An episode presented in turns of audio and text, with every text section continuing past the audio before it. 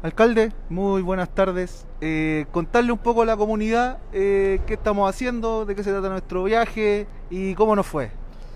Bueno, hola, pues saludar a toda la comunidad de, nuestra comuna de Constitución, contarles que vamos a comentar brevemente lo que hemos hecho durante el día. Eh, nos hemos acercado acá al Ministerio de Educación, hemos sostenido una reunión junto al ministro y todos los alcaldes del Servicio Local de Educación, eh, que incluye las comunas de Empedrado, Chanco, Cauquenes, eh, Peyúgue y Constitución.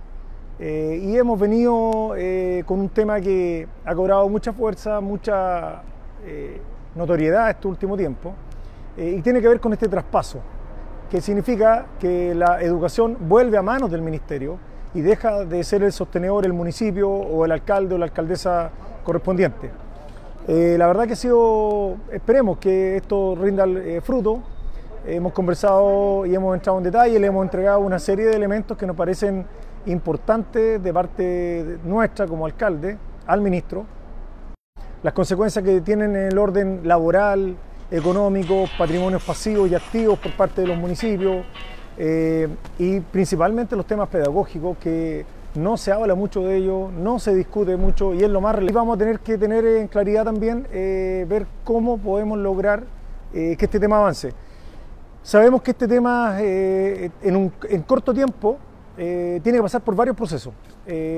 hemos hablado incluso de ir al Congreso, hemos hablado de ponernos de acuerdo y, y solicitarle a todos los parlamentarios de la zona que se sumen a este proceso.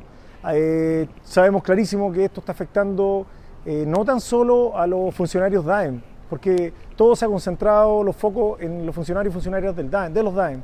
También hay asistentes de la educación involucrados, profesores, eh, y también, eh, hay que decirlo claramente, las comunidades educativas aquí se han visto claramente atropelladas porque este proceso no ha tenido socialización, ha faltado mucha comunicación, hay mucho desconocimiento eh, hay muchas personas que están dentro de las comunidades educativas y que no tienen idea de lo, este, de, lo relevante que es este proceso. Y nosotros lo que queremos no es eh, dejar de lado el, traspaso, simplemente lo queremos postergar y trabajar en conjunto durante dos años a través de una ley corta que permita eh, hacer hincapié en mejorar las condiciones, insistimos, laborales de muchas personas que con este traspaso perderían su fuente laboral. Así que esperemos que esto rinda fruto Esperemos que este tema avance, vamos a continuar.